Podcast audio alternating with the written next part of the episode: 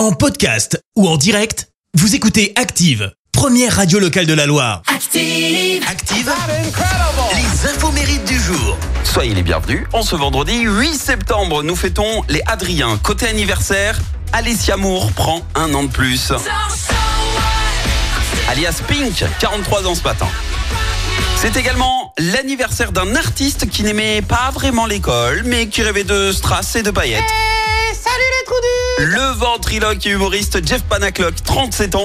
Lui, il a arrêté ses études avant le bac pour se lancer en tant que magicien. Il rêvait de fouler Broadway, alors il décroche un CAP électrotechnique pour devenir éclairagiste sur des spectacles. Alors ça, c'était le plan de base.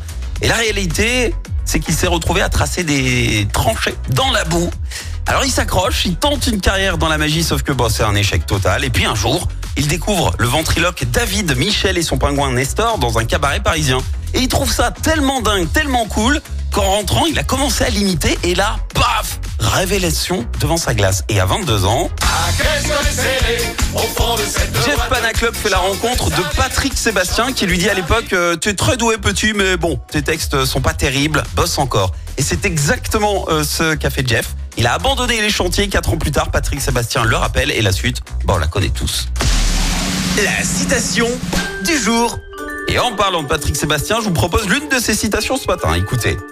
Ce que je regarde d'abord chez une femme, c'est si la mienne me surveille.